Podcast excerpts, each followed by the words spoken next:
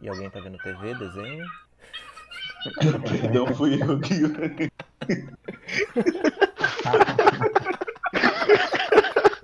foi mal, foi mal. Foi abaixo.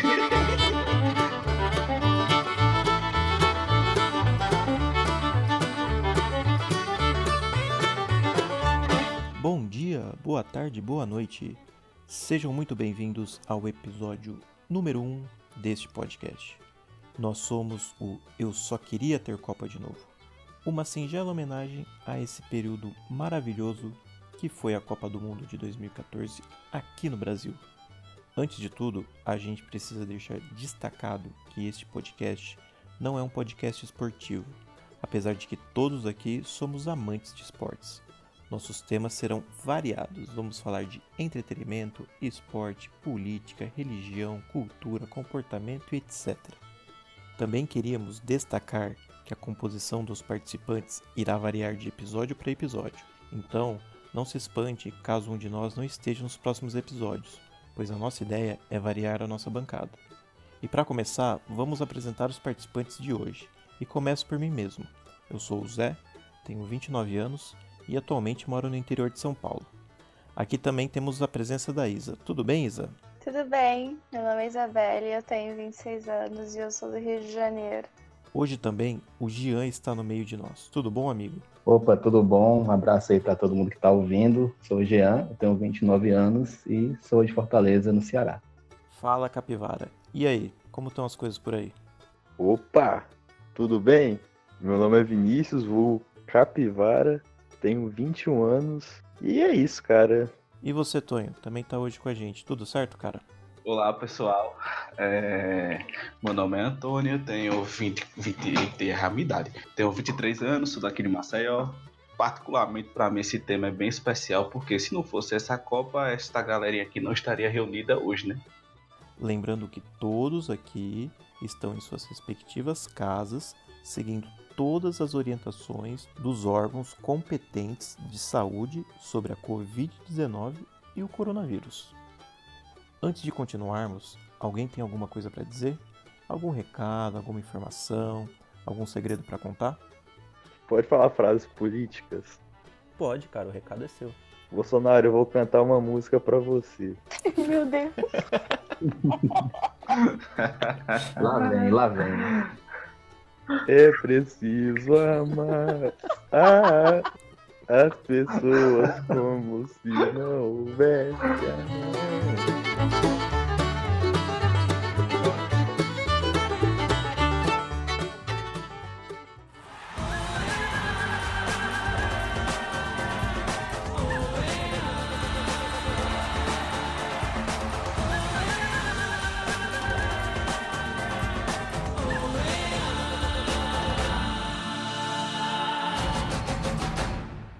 Nesse episódio, vamos falar sobre como nós vimos a Copa do Mundo de 2014 aqui no Brasil e como foram as nossas experiências pessoais.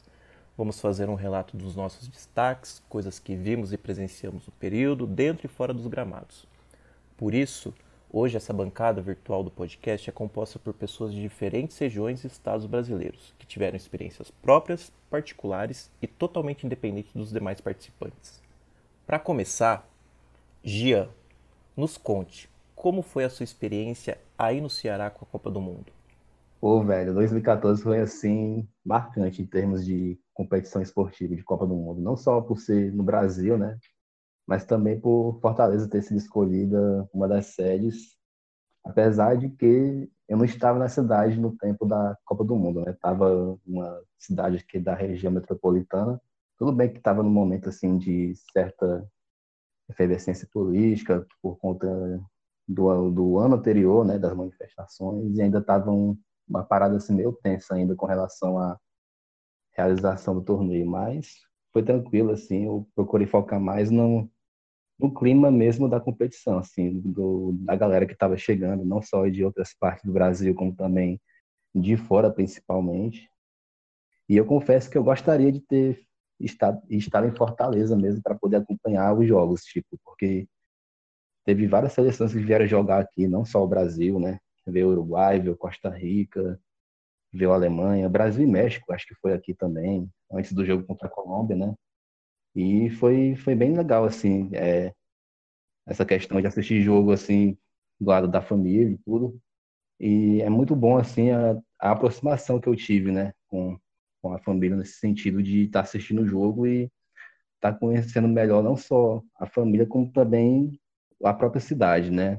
E também a galera que estava chegando, principalmente. Então foi bem marcante nesse sentido, assim. Eu confesso que gostaria de ter ficado em Fortaleza, porque era onde estava tendo os maiores eventos, assim, FanFest, os jogos que teve na Arena Castelão.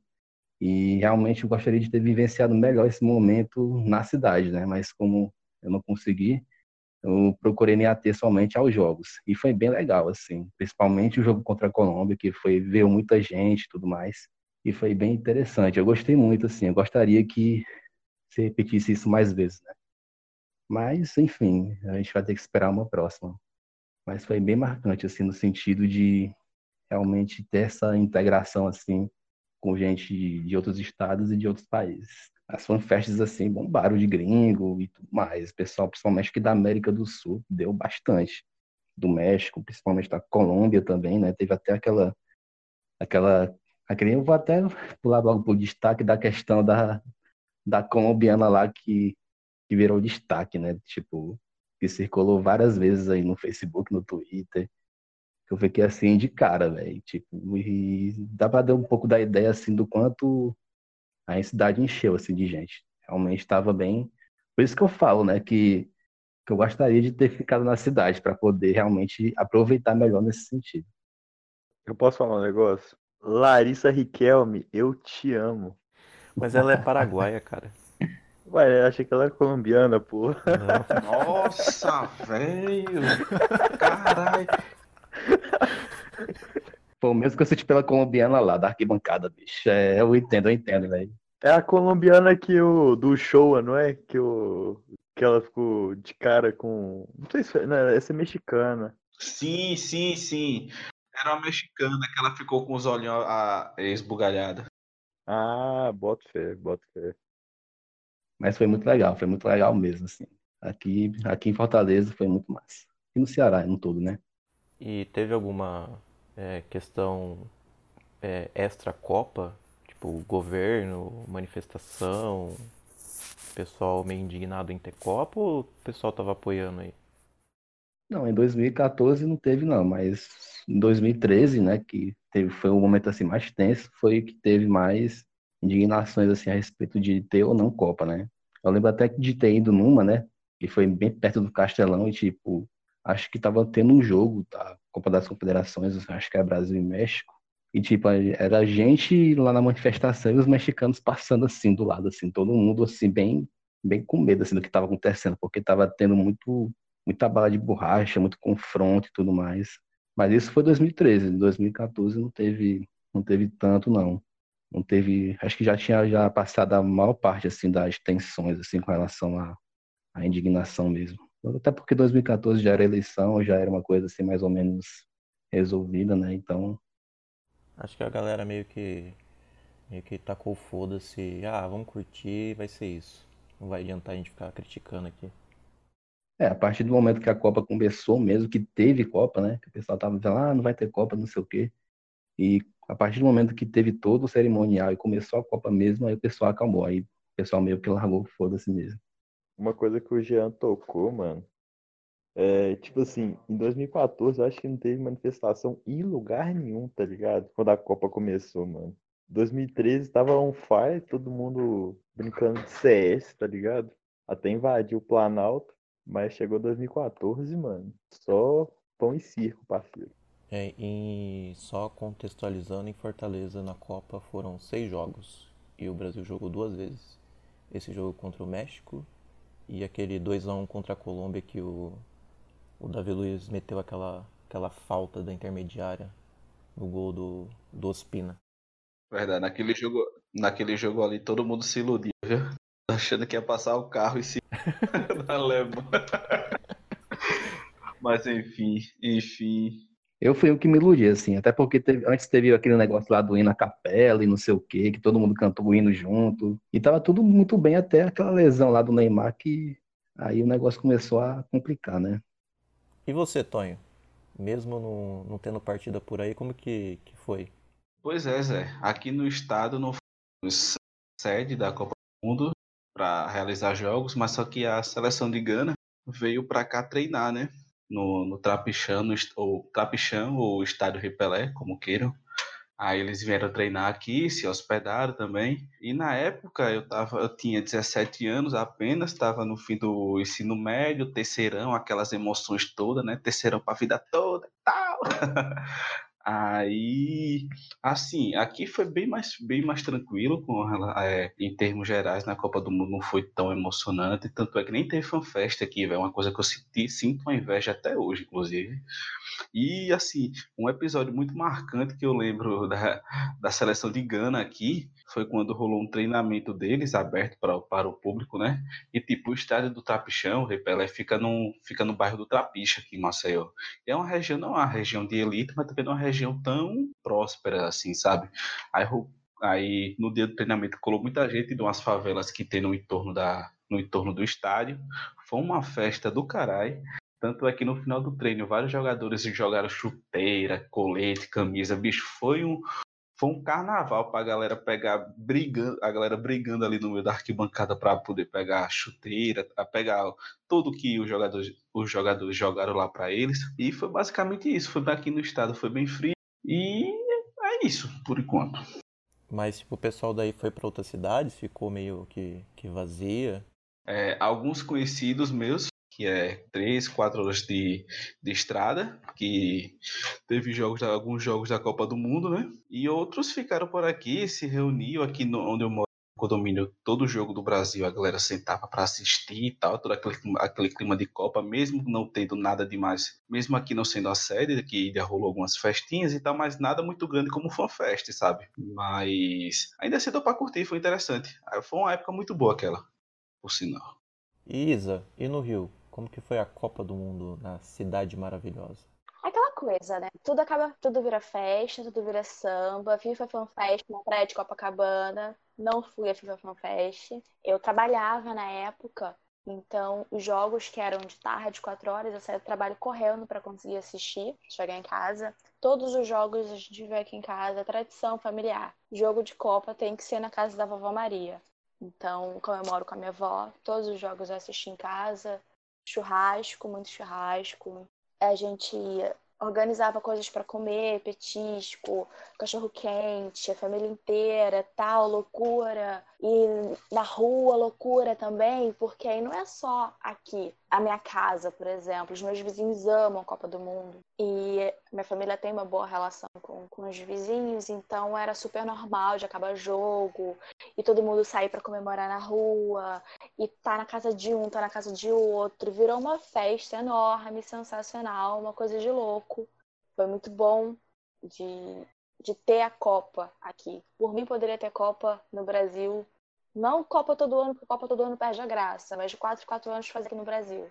Eu acho bem bacana. Embora eu tenha apoiado o movimento Não Vai Ter Copa em 2013. Eu achava, assim, que não era a prioridade uma Copa do Mundo. Eu fiquei muito puta com aquela fala do Ronaldo que não se faz hospitais, não se constrói estádios com dinheiro de hospital, alguma coisa assim. E eu fiquei muito puta com isso. E aí, então eu fui contra a Copa do Mundo, eu critiquei bastante essa, essa postura de ter Copa e investir milhões na construção de estádios. Eu não gostei do que fizeram com o Maracanã, porque a capacidade do Maracanã reduziu. O Maracanã, existe o Maracanã antes da Copa do Mundo, o Maracanã depois da Copa do Mundo. Segundo Mauro César, Nil Maracanã. Continue, perdão. Só um parênteses aqui. Boa. Então, assim, eu fui contra, mas quando chegou 2014, tudo mudou. Tudo mudou porque eu amo o clipe do clima de Copa do Mundo. Eu nasci em 94. Então, eu nasci no ano que o Brasil foi tetracampeão. Eu fui ninada aos gritos de é tetra. Então, não adianta, não tem como fugir. Eu amo, é sensacional. E muito gringo, muito gringo também, sabe? Muito bacana. Foram. Aí no Rio foram sete jogos com a final. E Infelizmente, o Brasil não jogou aqui do, no Rio de Janeiro. O que foi uma, um erro grotesco da, da CBF e da comissão organizadora não colocar a seleção brasileira para jogar no Maracanã. pelo menos uma partida. Eu acho isso absurdo. Tipo, tudo bem você deixar o Maracanã no cara pensando que o Brasil fosse ganhar a final. Eu acho que teria um gosto maravilhoso de ver o Brasil campeão dentro do Maracanã. Mas você tinha que pensar também na possibilidade do Brasil não ser campeão. É óbvio que ninguém pensa isso, é óbvio que todo mundo pensa que vai ganhar, claro. Mas você precisa pensar, você precisa jogar com isso também. Então, eu acho que foi burrice, sabe? Essa falta de planejamento foi muito grotesca. Poderia ter sido sensacional é que quando o Brasil meteu 3 a 0 na Espanha na final da Copa das Confederações, todo mundo pensou: 2014 a gente passa o carro em quem vier. E não foi muito bem assim, né? Exatamente. É, cara, não. Sabe, é, tipo, como é que eu vou explicar? Não dá para você confiar 100%. Não é, não é você ser uma pessoa pessimista, não é? Mas o estádio, ele tem uma história. Ele tem uma simbologia, sabe? Sim. Você fala Brasil futebol, Brasil futebol Maracanã. Com certeza. E você não colocar o Brasil para jogar dentro do Maracanã, cara, é burrice. Você contar só com, com a vitória, cara, não dá para você contar só com isso, sabe? Tem que ter alguém, um cérebro para poder ver com todas as variáveis e colocar o time para jogar aqui pelo menos uma vez, para a gente sentir pelo menos o, o gostinho da vitória dentro de casa, por assim dizer. É óbvio que ganhou em vários estádios e tal, mas o símbolo brasileiro, de estádio, o símbolo brasileiro é Maracanã, não tem como fugir. Gente tem a Arena Castelão, tem lá o, o de, de Minas Gerais, tem o lá de São Paulo também. Não sei o nome de estádio, gente, só do Maracanã, vocês me perdoem. Mas é porque é minha história, né? Fazer o quê? Teve, teve fanfest? Você foi em fanfest? Alguma, alguma... Sim, teve fanfest em Copacabana. Tinha FIFA fanfest, um telão na praia sabe? Uma coisa de louco. Tinha. Aqui em Campo Grande, na Zona Oeste, que eu moro na Zona Oeste, né, gente? Tinha também o, o centro esportivo daqui. Ele abriu para uma fanfest para galera que não tinha como ir para a Zona Sul e tal, e preferia ficar mais próximo de casa. Os bares transmitindo também. Copacabana era uma festa todos os jogos. Eu lembro do, se eu não me engano, foi Brasil-México ou Brasil-Chile, que foi de, decidido nos pênaltis? Brasil-Chile. Brasil-Chile nos pênaltis. E a minha prima ela não estava em casa, minha prima ela estava em Copacabana. E quando foi para os pênaltis, ela mandou uma mensagem desesperada, porque, tipo assim, a gente sempre assiste o jogo em casa. Então tem essa tradição.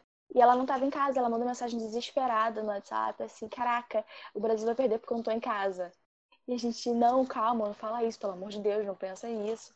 E deu tudo certo, o Brasil passou e todo mundo ficou muito feliz. E o Júlio César foi ovacionado por conta desse, dessa questão dos pênaltis. E todo mundo, nossa, ele é o melhor goleiro do Brasil, vai encerrar a carreira em grande estilo. Ah. E Capivara, e você aí em Minas? O que, que você nos relata da Copa do Mundo? Ah, mano, 7x1 foi aqui, né, velho? É, é um bom começo, mano. Mas, cara, BH ficou uma loucura, velho. Teve muita argentino, muito colombiano, mano. Comunidade latina lotou em peso aqui em BH. Foi muito doideira. Tava... Aqui é... Não, pode, pode falar. Não, eu ia falar que aí ficou hospedado, em BH ficou Argentina e Chile hospedado e o Uruguai ficou em Sete Lagoas também, né? Foi, o Uruguai foi em Sete Lagoas, mano. É... Doideira também. Porque, tipo assim, Sete Lagoas é perto e meio que ficou um triângulo assim de pessoas movimentando nessa região metropolitana, tá ligado? A, a região BH é uma região boêmia, tá ligado? É, tem muitos bares e lugares para beber em qualquer canto que você acha. E tipo, tava tudo lotado. E tinha gente de tudo que você imaginava aí. Eu era muito novo na época, né? Mas, porra, era muita doideira, mano. É, e tipo, a, a questão dos jogos, mano, foi, foi muito doido, porque aqui teve aquele jogo icônico da Costa Rica contra a Inglaterra, tá ligado? Aquele gol, acho que foi do Campbell ou do Brian Ruiz, não sei. Foi um a 0 mais suado, mas muito louco, mano. A Costa Rica foi a zebra da Copa. Não, foi contra a Itália. Contra a Itália? Mas a, a Costa Rica ganhou de 1 a 0 tá? Costa Rica e Inglaterra foi 0 a 0 aí em BH. Foi 0 a 0 foi. Mas, mas, jogou, mas jogou muito para segurar a Inglaterra, eu lembro do jogo. Pô, foi, foi muito louco, mano. Eu lembro também que teve aquele jogo da. Acho que foi Bélgica e Grécia. Não sei, acho que foi Bélgica e Grécia. Sim, a galera fez meio que um, um túnel pro ônibus da Grécia, tá ligado? Tipo, a galera tava muito animada, mano. Geral tava muito no pique da Copa do Mundo aqui em BH, velho. A MBH teve, só pra constar, teve seis jogos e o Brasil jogou duas vezes. O empate com o Chile, que foi pros pênaltis, e o fatídico 7x1. O, o, tipo, o empate, o empate com o Chile, cara, foi acho que o jogo mais sofrido depois do 7 a 1 claro. Porque foi muito o nervo das pessoas à flor da pele, velho. Aquela falta do Davi Luiz contra a Colômbia foi do caralho também, mas aquele pênalti sofrido contra o Chile deu aquele, sabe, tipo, caralho, dá pra ganhar, mano. A gente vai sofrer, mas vai ganhar.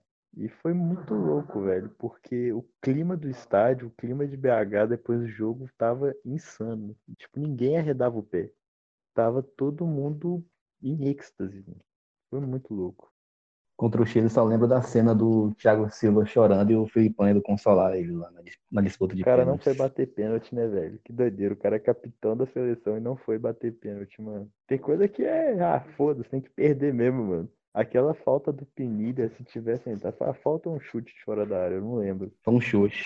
Se tivesse entrado, a gente não tinha sofrido o 7x1, não tinha sofrido contra a Colômbia, já tinha acabado com aquela, aquela maldição. Mas eu tenho, eu tenho uma provoca, eu tenho uma, uma provocação.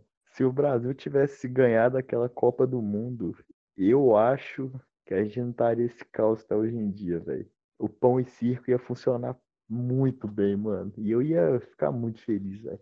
Porque ninguém esperava que fosse acontecer o 7x1. Se fosse perder, sei lá, de 1x0, 2x0, beleza. Mas 7x1 ninguém esperava. E foi o, o baque que o brasileiro precisava pra ficar pistola e, sei lá, nascer um MBL da vida, tá ligado? Exatamente. Mas se tivesse ganhado, velho, eu acho que o clima do país ia ser totalmente diferente, porque a festa foi muito linda. A festa foi maravilhosa. Eu acho que foi a Copa mais da hora de todos os tempos. Foi a Copa das Copas. Bem lembrado. Copa das Copas. Bom, agora eu vou dar o meu relato em São Paulo, que na época eu ainda morava em São Paulo. Eu fazia um ano mais ou menos que eu estava morando em São Paulo. E tinha muito gringo lá, muito gringo. Particularmente eu estava fora das festas, badalações, tudo que envolvia a Copa eu estava meio afastado porque eu trabalhava, eu não consegui muitas folgas e eu também namorava na época. Só que vários amigos tipo, foram e falaram muita coisa. Tipo, para quem conhece São Paulo, a região da Vila Madalena, que é o point de bares e baladas, virou oficialmente o centro festivo da Copa lá. Tipo, era aglomeração dia e noite. E só que teve aquele aquele aquele murmurinho de ah, a cidade vai parar. A cidade vai parar, não vai aguentar. São Paulo não vai aguentar, o transporte não vai aguentar. Mas a prefeitura criou algumas linhas de ônibus a mais. Só que o acesso ao estádio era todo feito por por trilho, né, por metrô e trem urbano, que é a CPTM. E não parou. O entorno do estádio era bloqueado, então não passava ninguém de carro. Você, você ia até certo ponto depois era a pé. Só que a cidade não parou. Aquele medo de, nossa, a cidade vai parar, vai estar um caos. Criou-se um, um, medo pré-copa em São Paulo que todo mundo se assustou. Tanto que foi até pensado pela prefeitura em dar feriado em todos os dias de jogo de Copa em São Paulo e dias de jogo de Copa no, do, é, do Brasil, independente da cidade. Só que eles pensaram bem e como que o estádio, né, a Arena Corinthians é contra fluxo de horários de pico, então eles não precisaram fazer isso. E a cidade não parou, no final das contas. E o que se via era muito gringo, vindo de todas as partes. Você estava no metrô, você estava na rua, você estava no restaurante à noite, você estava no barzinho, era muito, muito gringo.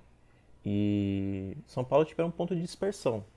A maioria do pessoal de fora chegava em São Paulo, ficava um tempo e passava, ia para outra cidade. Então ficava meio que um ponto de, é, de dispersão mesmo para as outras regiões do Brasil. E de passagem para quem estava vindo do norte para o sul, do sul para o centro-oeste, sempre tinha alguém passando pelo Brasil, pelo, por São Paulo. Cara, eu acho um absurdo em São Paulo. É... A Arena Corinthians foi massa, mas Devia ter sido no Morumbi ou no Pacaembu, velho. Cara, precisa faturar um dinheirinho, né? Pô, cara, mas assim, se fosse no Pacaembu também, poderia acontecer o que aconteceu no Maracanã também, velho. Tá ligado? O Pacaembu poderia perder todo o seu charme, velho. E não- mas não tinha capacidade também o Pacaembu. Ca- O Pacaembu É, era, tem. se eu não me engano, é 40 mil torcedores, 45. É. E mesmo se, é, se, se fizesse adaptação, Com 40 na verdade nem máximo. tem como fazer adaptação pra, pra colocar mais arquibancada. Ah, mas fizeram na. Mas fizeram na Arena. Não, fizeram porque Pô, tinha, tinha espaço, né? No Pacaembu. Não, Tinha espaço. É. colocar em cima. A questão das arquibancadas móveis. É, ah, colocasse no teto, cara. e não tem teto, mas sei lá, mano. Devia ter sido no Pacaembu. Eu acho que seria muito icônico, sabe? O certo era ter aproveitado o estádio, sei lá, aproveita o do, o do Palmeiras, o Allianz, que é no meio da cidade, é mais fácil, tá perto de tudo. Mas briga política, né? No final acabou sendo Arena Corinthians. Na Arena não, Itaquerão. Itaquerão. Ou sem estádio, depois você fala aí, vai. Clubismo, polícia do clubismo. Clubismo, a gente se liga em você.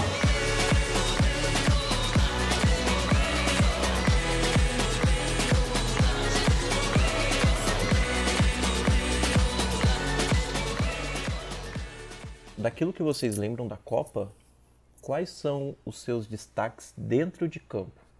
Seja positivo, negativo, alguma coisa que te chamou atenção? Qual foi o momento dentro das quatro linhas que mais te marcou? Dentro de campo, o que me marcou de forma muito negativa foi a lesão do Neymar. Não adianta. Quando ele levou aquela, aquela joelhada nas costas e caiu chorando no chão, e eu, na hora, pensei, fudeu. Fudeu, machucaram o menino Neymar, né? Porque ele era menino Neymar ainda, hoje ele já é adulto Ney, né? Aquele desespero porque você sentia uma dependência muito grande em cima dele. O Peço, por mais que tivesse um time com grandes nomes, grandes jogadores, todos eles olhavam para o Neymar. Era como se o Neymar ele era a estrela daquele time. Então tinha essa dependência muito forte e ficou nítido como que o time ficou desestabilizado com essa lesão. Eles não estavam preparados psicologicamente para isso, sabe? Foi um acho que na época o capitão era o Thiago Silva. Até mesmo na, no, no, no lance de Brasil e Chile, que foi os pênaltis, antes dos pênaltis, a maneira que ele desabou no meio do campo, sem controle emocional nenhum, sabe? Então, tava tudo escrito que ia dar merda, né? É que a gente não queria acreditar.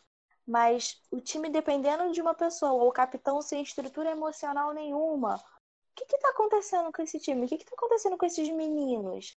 Sabe? Então, negativamente foi esse lado, essa falta de preparo que teve, porque ah, teve preparo de jogo, eles estudaram e tal, mas o emocional e o psicológico não foi bem trabalhado e isso refletiu muito dentro do campo. É, falando de dentro de campo, né, o que me marcou assim positivamente mesmo em termos de, de futebol mesmo apresentado e, e também outras coisas fora de campo, né, foi a seleção colombiana, né, tirando pela minha experiência pessoal aqui da Copa do Mundo, do que eu acompanhei, do que eu vivenciei, foram foram eles no caso, né, porque eu não imaginava assim que eles fossem ter um futebol tão vistoso e tão tivesse tanto é, tanta efetividade assim com relação a, a ir longe na Copa, né aqueles jogadores ao Rames, o Quadrado, o Barca. Até fiquei um pouco triste deles terem enfrentado justamente o Brasil, né, nas quartas, porque talvez se eles tivessem enfrentado uma, uma, uma Holanda da vida, eles tivessem avançado. Porque realmente era, era encantador assim, para eles jogarem, e também toda aquela questão do carisma deles nas comemorações e também no trato com, com a torcida brasileira. Então, assim, falando de net de campo de fora, foi essa seleção, realmente me encantou. Até torci para que eles tivessem, assim, colhessem resultados melhores após a Copa, porque realmente é uma seleção assim que, que dentro daquela Copa foi, foi bem bacana de, foi bem bacana de ver. Ouso, ouso dizer, Gia, que se Colômbia tivesse pegado a Alemanha nas oitavas, teria passado.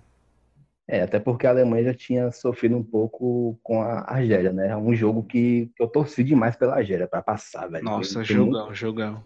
Esse jogo foi sensacional. Foi no Beira Rio, se eu não me engano. Foi no Beira Rio, exatamente. Aquele Feguli jogava pra caralho, velho. Nossa, Nossa, brabo. ele jogava Sim. demais. E o goleiro deles também, que se garantia muito, né? Aquele careca. Uhum. Cara, o momento positivo pra mim na Copa foi- foram os golaços, velho. Aquele gol do Van Persie foi espetacular, mano. O cara deu um peixinho com a cobertura. Teve aquele gol do, do, Ram, do Ramos Rodrigues, né? Que ele matou no peito, encheu o pé, foi um golaço também. Foi o gol da Copa. Mas, mano, pra mim acho que o gol mais louco, louco assim, né? Que foi uma emoção muito louca, foi do Tim Cahill, velho, da Austrália.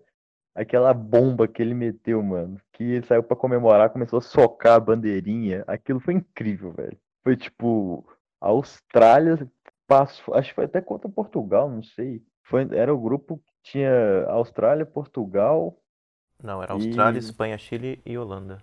Isso. tinha Holanda, sim, sim. É, cara, foi muito louco, mano. Foi muito louco. Aquele gol foi muito louco. E ponto negativo pra mim, velho, foi a Espanha, né? Porque era atual campeã do mundo, todo mundo esperava alguma coisa, mas Chile com aquele time bem, assim, era um bom time, porque tanto que ganhou a, a Copa América depois. Mas, cara, a Espanha tinha um timaço ainda, mano. Tinha a base do Barça, do Real Madrid e alguns jogadores, tipo Juan Mata, é, o, o, o próprio, aquele cara, Davi Villa. Tinha um timaço, cara. Iniesta, chave. Iniesta, Xavi, o Cacilhas, Piquet, é, e essa galera toda. Eles não conseguiram passar, mano. Eu, eu fiquei tipo, porra, era pra mim era Holanda e Espanha que ia passar naquele grupo. Era aquela, era aquela, era aquela galera que tava em 2013, né? Na final da Copa das Confederações, que tava a não sei quantos jogos invicto e enfrentou o Brasil e acabou perdendo, né? Sim, sim. Eu acho, eu acho também aquele jogo do Brasil foi muito atípico, tá ligado? Porque a, a Espanha tava vindo bem na Copa das Confederações. O Brasil também, né? Tanto que aquele jogo no Japão também o Neymar destruiu. Mas, pô, a Espanha tava muito bem, mano. A Espanha segurou o pé na, na, na Copa das Confederações porque ela tinha disputado a Euro no ano, no ano anterior. E disputar três competições seguidas, não dando férias pro jogador, os caras não iam aguentar. Certeza que o Del Bosque falou assim, ó, puxa o pé aí, vamos tocar, fazer só um só uma presença aqui que tá ótimo. Sim, sim, sim. É, mas aí na Copa, né? Que era, o, que era onde interessava, eles não. É, Mas, exatamente. mas tem essa maldição, né, cara? Todo campeão mundial, é, 2010 foi. A, I- a Itália chegou a. Não sei se chegou a classificar em 2010, mas a Espanha e depois foi a Alemanha, cara. É muito louco, não passa das fases de grupos. Parece que é uma maldição, velho. 2022, vamos ver, né? Se a, se a França não vai classificar. Isso se tiver Copa, né? Com, tem esse detalhe. Rapaz, eu devo dizer que o Cap roubou minha parte da Espanha. eu ia falar da Espanha, eu ia falar do gol do Van Persie, porque são, pra mim o gol do Van Persie foi muito foda, mas enfim, é, uma- um jogo marcante pra mim dentro de campo foi um jogo bem aleatório, cara. Não sei se vocês lembram de Grécia e Costa do Marfim, velho, que eram duas seleções que estavam disputando classificação. E no último minuto o, é, a Grécia arranjou um pênalti lá a favor, fez o gol, se classificou aquela festa do caralho, todo mundo entrando em campo, banco de reserva e tal. Eu achei do caralho aquilo. Foi E- em Fortaleza isso. Foi em Fortaleza? Foi em Fortaleza? Foi em Fortaleza. Pô, foi um jogaço, velho. E outro ponto positivo também que, pra mim, a, a, a seleção da Costa Rica, o que ela fez aqui, né, velho? Porra, que campanha sensacional. Foi eliminada, porra, nas, nas quartas pela, pela Holanda. E, e assim, foi uma campanha muito, muito bonita. Tinha, é, tinha saído de um grupo que era Itália, Uruguai. Itália, Uruguai e Inglaterra, pô. A, a, Costa Rica, a Costa Rica era praticamente o azarão do grupo, vai se classificou em primeiro. Então, para mim, foram, foram esses dois pontos positivos. Outro jogo que eu tava lembrando aqui agora foi aquele jogo da Bélgica contra os Estados Unidos, velho. Sim. Foi o jogo sim. que um goleiro fez mais defe teve, o maior número de defesa defesas numa partida, velho. Cara, aquele goleiro dos Estados Unidos pegou demais, velho. A, a Bélgica passou aos trancos e barrancos ali. Foi um baita jogo também, velho. Tim Howard. O Howard jogou, jogou muito. Howard, isso. Foi 2x1 só esse jogo. Foi... 2x1, apertado, a Apertado, Bélgica apertado, batendo, é. batendo, o Howard pegando Sim. tudo, velho. Já que, já que o Tony falou de, de outro jogo bonito, eu, eu destaco os jogos bonitos, porque teve muito jogo da hora. Muito. O primeiro jogo, que já falaram, Espanha e Holanda. Aquele 5x1. 5x1 no segundo dia de Copa, o- a terceira partida do evento. Já meteu um 5x1, um golaço do Van Persie. Dois Surreal. golaços do. Dois golaços do, do Robin. Um que ele. Um que ele. Foi na falha do Cacilhas. Não. Esse foi o Van Persie, desculpa. Esse, ah, esse outro golaço que foi na falha do Cacilhas, que ele tentou sair com o pé. E o outro foi o, o Robin dominando, driblando o Cacilhas, deixando ele, tipo, esticado no chão Sim. e chutando com, dois, com os dois defensores, com, com o Piquet, eu não lembro quem Piquet. tava na É zaga, o Piquet. que tá dentro do gol, assim, tentando pegar esticadão, assim, e não conseguiu. Isso foi a reprise da final também, né, velho? E foi a reprise da 2010. final, reprise da final. Caíram no mesmo grupo. Rapaz, aquele gol do Van Persie pra mim é muito, é o gol da, é o gol que tipo assim, aquele gol do, Van- o gol dele é bonito em todos os momentos. O começo da Sim. jogada, durante a jogada, a execução da jogada, a comemoração pra mim é espetacular, velho. Puta que pariu, eu acho muito foda aquele gol, velho. Sim, sim. O lançamento do Blind pra ele foi, Isso, muito isso. massa. né? Aí ele dá aquele peixinho, aí ele corre pro banco de reserva, aquela eu acho aquele gol bonito, mas é um gol foda. Não, é um gol lindo, peraí, é um gol lindo, mas cara, é espetacular, enfim. Além desse, desse jogo, vocês já falaram de Bélgica e Estados Unidos, Alemanha e Argélia. E eu vou destacar um outro jogaço aqui. Costa Rica e Uruguai, na primeira fase. Uhum, uhum. 3, 3 a 1 para Costa Rica, de virada. E se o Tim Howard pegou pra caramba no Bélgica e Estados Unidos, Keylor Navas cavou sua Nossa. vaga no Real Madrid por esse jogo. O cara jogou Grande Keylor demais. Navas. Demais. Rapaz, que jogou muito também foi o Brian Ruiz, né, velho? Que hoje Nossa, tentando. Nem treina no. Ele, ele saiu, né, do Santos, não saiu? Ele já É. saiu, ele já rescindiu, rescindiu o contrato. Já. Decidiu, né?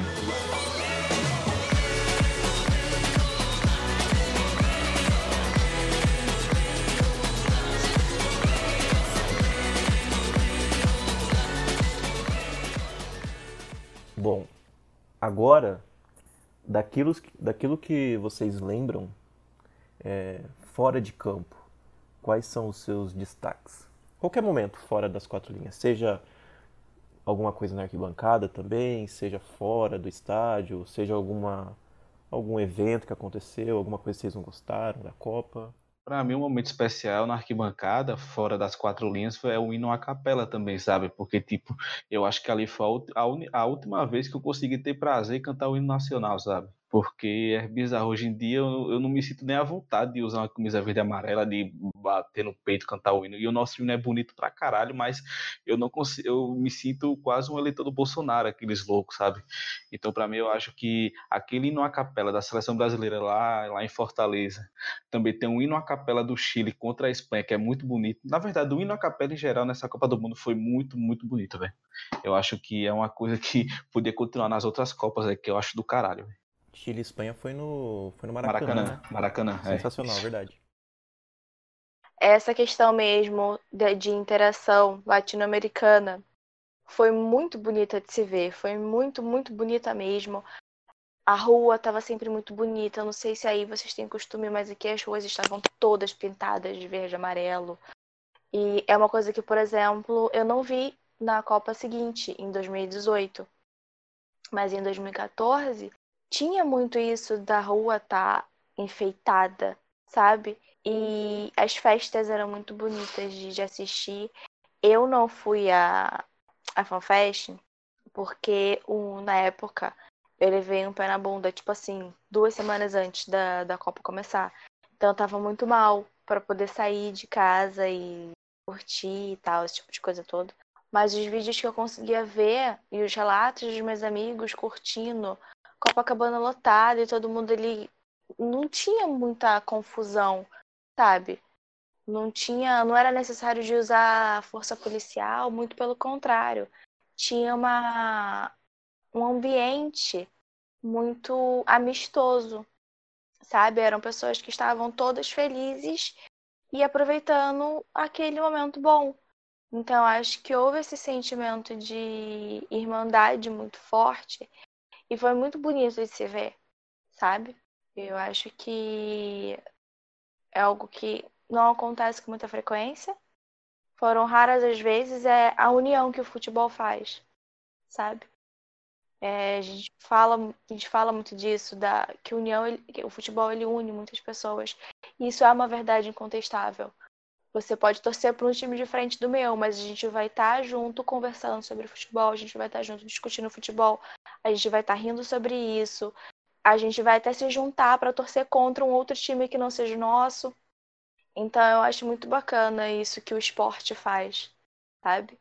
Quando você sai da de dentro do gramado, mas não sai de uma maneira negativa, você não sai com briga, você não sai com Tipo assim, briga tem, né? Sempre tem aqueles torcedores cuzões. Mas a maior parte que você via era uma festa muito bonita. E foi uma festa muito bonita de se ver. A integração dos outros países com os respectivos estados em que eles estavam, a Alemanha com a Bahia. Eles ficaram completamente apaixonados. O Podolski com o Flamengo, ele virou o ídolo do Flamengo quase. Mas assim, era bonito de ver sabe? Os países que se entrosaram com a cultura das cidades, porque o Brasil é um país muito grande e não existe uma única cultura unificada. Cada estado tem seu costume, tem a sua cultura e questão de alimento e tudo mais, comida típica, e ver os países valorizando isso, experimentando isso, foi muito bonito, sabe? Poder mostrar mais que o Brasil do samba e do futebol.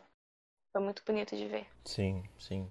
Ah, velho, quando vocês falaram assim de momento marcante fora de campo, confesso que a primeira coisa que me veio na cabeça, assim, velho, é engraçada, é o pós-jogo contra a Colômbia, que teve lá a Globo lá falando, o Galvão, né, com o pessoal lá falando, né, da comemoração do povo brasileiro e não sei o que e tal. Aí de repente corta para um povo lá que tá comemorando e tudo mais, aí veio a cena da previsão dos dois, dos dois camaradas lá, velho. O Brasil vai perder para a Alemanha. Não sei se vocês lembram, velho. Eu lembro. Acho que foi em Cuiabá. Eu lembro. Acho, acho que foi em Cuiabá Ah, isso eu aí. lembro, velho. Eu lembro. O Brasil vai perder para a Alemanha, não sei o que, não sei o que. Aí a repórter querendo tirar de tempo, né? Aí chega outro camarada lá, ah, o Brasil vai perder essa porra, não vai ganhar nada não, não sei o que. Aí corta pelo Galvão, o Galvão fala com o Ronaldo lá, esses babacas aí falando que o Brasil vai perder pra Alemanha. Aí, aí- aí o Ronaldo fala, ah, esses caras aí devem ter origem alemã, não sei o quê. Querendo tirar de tempo aí. Ah, por que que esses caras não ficam em casa, não sei o quê? O Galvão indignado com os caras, velho. Mas sim, aí. Sim, sim. É, um momento que marcou fora das quatro linhas na, na Copa, velho, foi o que eu comentei sobre essa, sei lá, essa integração latina que teve. Foi muito forte. Pela Copa também, porque as Copas antes só tinham acontecido na Europa. 2010 aconteceu na África do Sul, mas sei lá, cara, parecia que teve uma, uma aura, tipo, o futebol voltou pra sua casa, sabe? Foi muito louco, mano. É, Eu nunca vi, tipo, tanto latino tendo orgulho de ser latino, tá ligado? Uhum. E uma coisa negativa, velho, foi que o brasileiro não sabe perder, tá ligado? Ainda mais não sabe perder de 7 a 1 Mas foi, não sei, mano. Eu acho que a repercussão pós-jogo foi muito louca. Porque, ah, tem que mudar, ah, é isso, é aquilo, aquele imediatismo do caralho. Mas nunca aponta pra que tem que mudar. Só ficava só nessa falação. E até hoje a gente tá nessa mesma merda ainda, tá ligado? Não mudou muita coisa. A galera fala que tem que mudar e elege um Bolsonaro. Não faz sentido, né, mano? Saudades vaiar a Dilma na hora do jogo, mano. Nossa, eu tenho saudades. Que até nisso era mais legal. O Bolsonaro, tipo assim, nem vaiar o cara tem graça mais, tá ligado? Que a vida já fez ele um merda. Aí se você olhar pra ele, eu só tenho dó. Só isso, mano.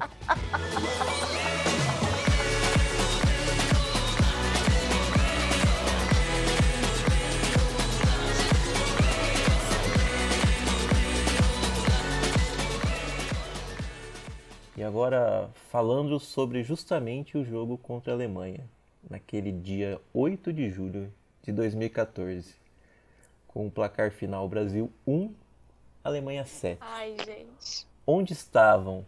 O que fizeram? Como sobreviveram depois do dia? Cara, é, 2014, a Copa de 2014, como eu disse, eu era singela adolescente e tal. Eu tava, eu tava aqui em casa com meus pais assistindo o jogo.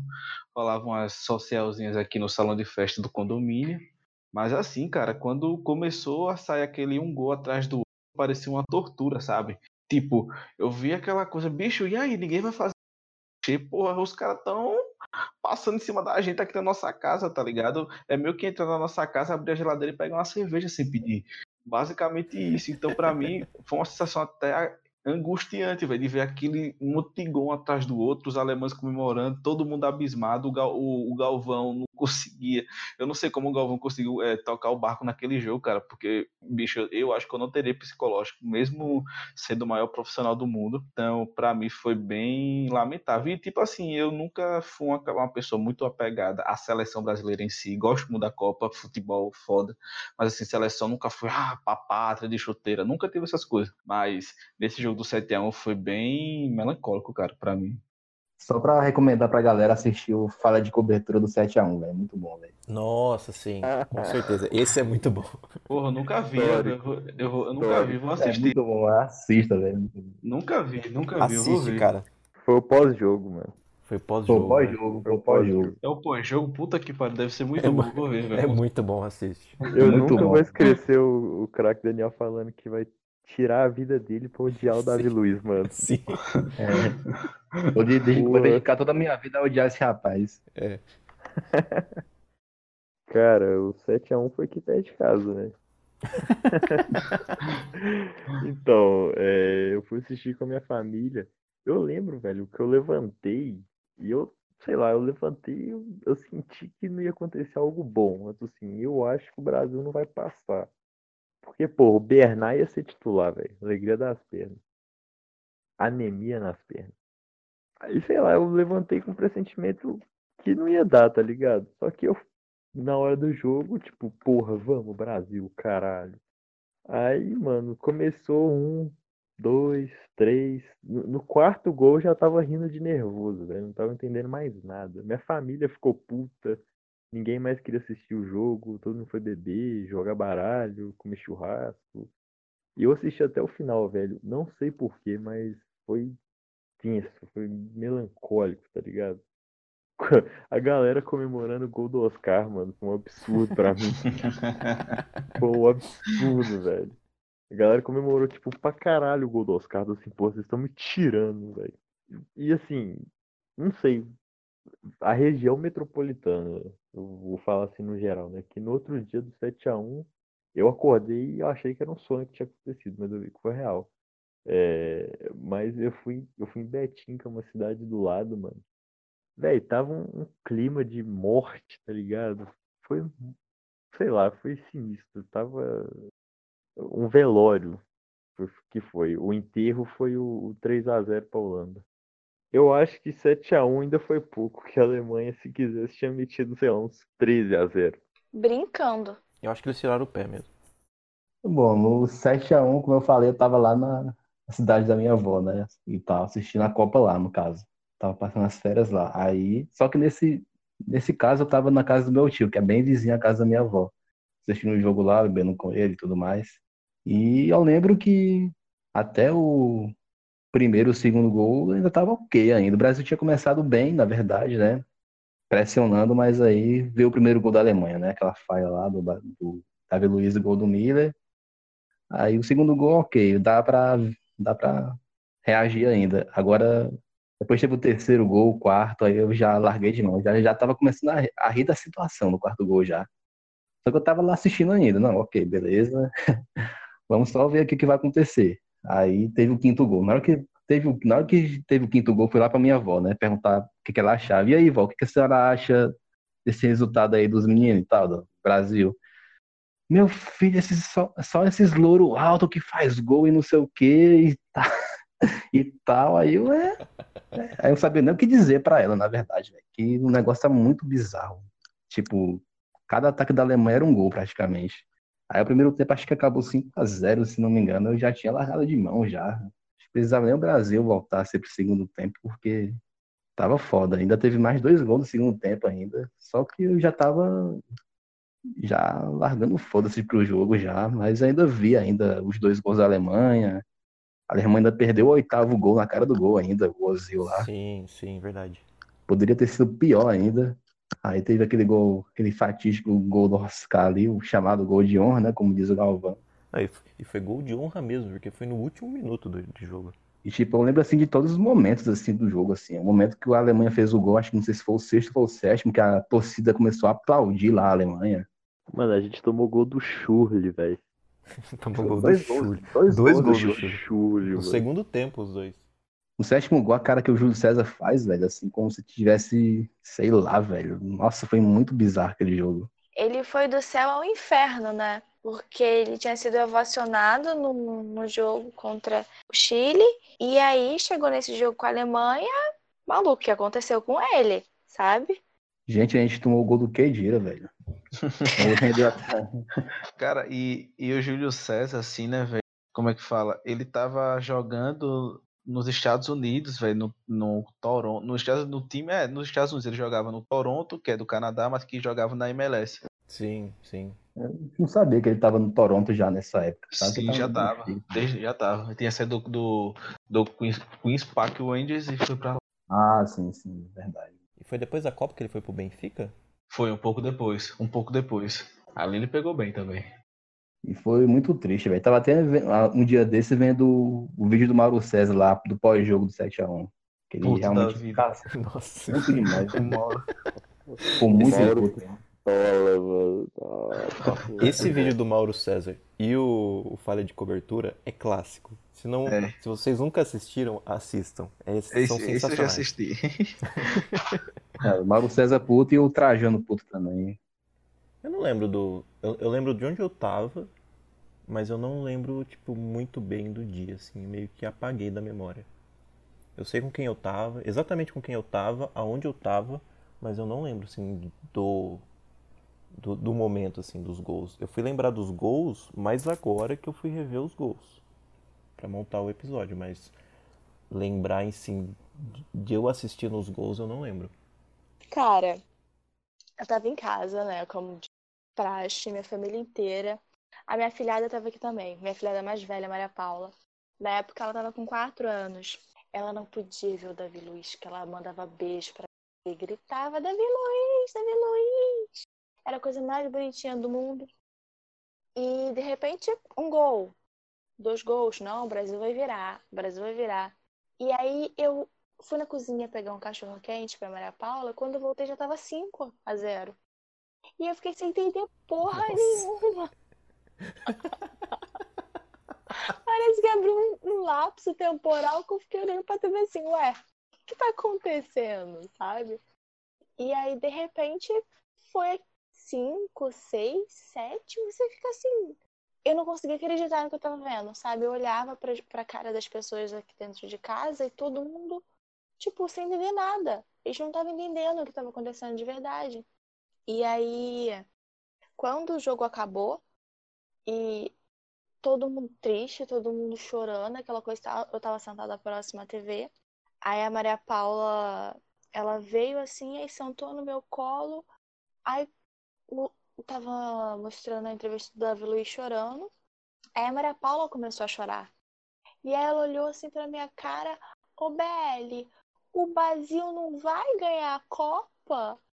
E aí eu comecei a chorar, porque o Brasil não vai mais ganhar a Copa, né? E aí quando eu fui ver, tava todo mundo chorando dentro da minha casa. Chegou uns amigos da minha prima e começaram a zoar a gente. Eu fiquei, puta, por que a gente leva a Copa do Mundo muito a sério? Sabe? E a Maria, ela, a Maria, ela chorava, ela chorava muito. O Davi Luiz tá chorando porque o Brasil não vai mais ganhar a Copa. E aí eu comecei a chorar também, e foi uma loucura, todo mundo chorando. Ela, tadinha, ela ficou muito mal. Ela ficou muito, muito mal mesmo.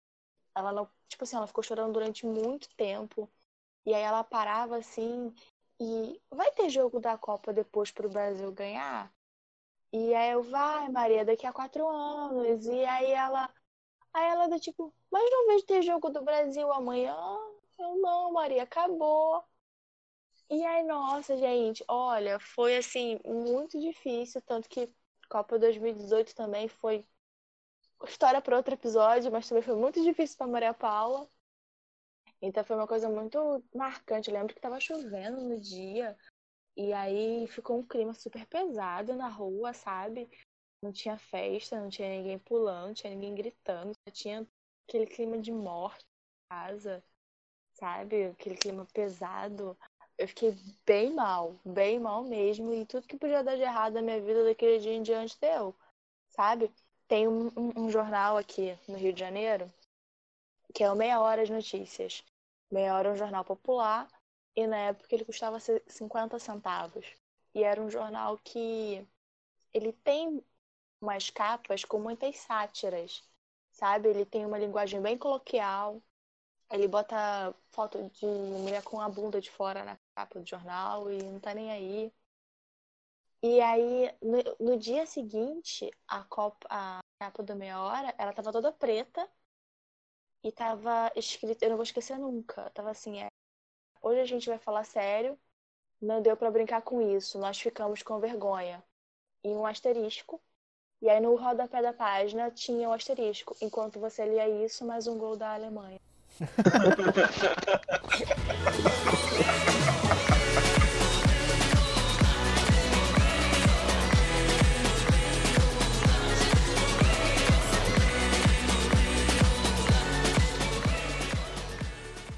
Pergunta. Uma pergunta eu vou deixar para todo mundo. Por que ter Copa de novo? Mano, acho que Copa é o momento mais feliz que todo mundo tem no futebol, porque até mesmo quem não gosta acaba gostando, tá ligado? É só festa, mano. É bom demais, é só festa. Pô, meu primeiro. Meu segundo ano de universitário, velho. 2018. Copas, velho, foi muito louco, mano. Eu, eu saía do jogo bíbado pra aula. Nossa, eu amava. Ai, foi muito bom. E, velho, Copa tem, tem que ter Copa só pra ter festa, mano. Tipo assim, é bom assistir os jogos, tá? Mas, pô, tem que ter festa pra caralho. Eu concordo com o que o Cap falou. Tem que ter Copa tô... durante os quatro anos. Tem muita festa, muito amigos junto, todo mundo bebendo, todo mundo ficando louco, sabe? Sem contar que é um momento muito bonito. Eu acho a Copa do Mundo muito bonito. Todo mundo torcendo junto, todo mundo sendo amigo e deixando essas diferenças de lado. Quem não gosta de futebol acompanha pela festa. Quem gosta de festa acompanha e todo mundo acompanha junto. Eu nasci em ano de Copa, eu quero Copa pra caralho o resto da minha vida. Bom, por que ter Copa aqui no Brasil novamente? Primeiro porque aqui foi a Copa das Copas, né?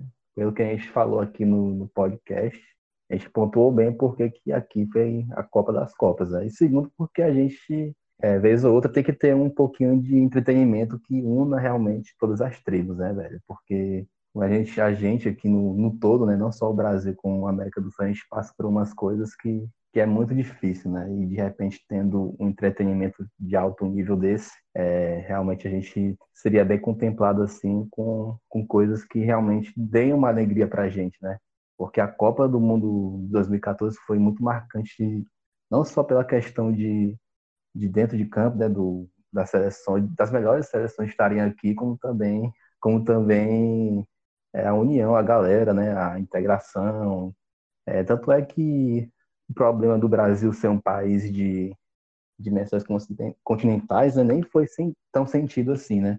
Porque a integração era tão grande que a galera nem sentia muito assim, a questão do, da distância da viagem, porque realmente o povo brasileiro recebeu muito bem quem veio para cá. A galera também se, se sentia mais exposta aí para outros estados e tudo mais, não só para ver o jogo no estádio, mas também para conhecer mesmo outras cidades e outros, outras regiões. É bem legal. Eu gostaria muito mesmo que tivesse outra Copa aqui. Até teve um rumor aí de que o Brasil poderia sediar caso o Catar sei lá, acontecesse alguma coisa, né? Até torci para que acontecesse, mas enfim, né? Vamos esperar aí os próximos capítulos, quem sabe um dia a Copa não volte para cá. É, ter Copa de novo aqui no Brasil, não podia curtir muito. E tipo assim, eu quero ter uma Copa de novo que eu possa curtir de novo, que eu já sou um cara adulto, né? Podemos dizer assim. E, porra, velho, a Copa de 2014 eu não curti tanto assim, tá ligado? Eu sei, apesar de ter sido uma Copa foda, mas eu vi mais com meus pais e tal, foi uma coisa mais light. E eu quero uma Copa aqui pra poder meter louco, tal, fazer, fazer o caralho, quatro. É um, mais um carnaval, tá ligado? É isso. Só pra isso. Boa. Seitões, sei, sei, Precisamos disso, precisamos disso. Perfeito. Eu só queria ter Copa por um motivo, um único motivo. Porque o brasileiro é o único povo que consegue pôr sósia pra tudo. É sósia do presidente, é sósia do cantor tal. Quem não lembra do, dos sósias do Davi Luiz e do Thiago Silva? Quem não lembra dos dois menininhos? Eu lembro, muito fofo, velho. Puta que pariu. E E o Davi Luiz não parecia muito. O Davi, o- O Thiago Silva era Parece. idêntico. é, era idêntico, verdade. Thiago Silva era idêntico. Imagina, sósia do Gabigol na Copa. Nossa, exatamente. Exato. Não Exatamente. foi, não foi na, na Copa, pós-Copa 2014 que apareceu o sósia do Messi, mano. Exatamente. Foi- Acho que foi a partir daí que- que apareceu ele mesmo. Cara, eu nunca vou lembrar, eu só sei que eu vi um nude dele, mano, traumático.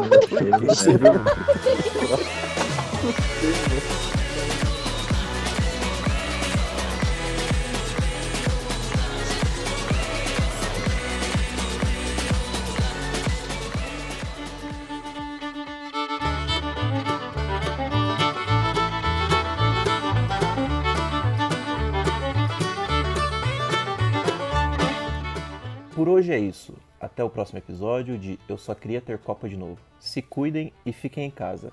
Tchau. Tchau, Tchau, gente. tchau, tchau. Beijo. É preciso amar.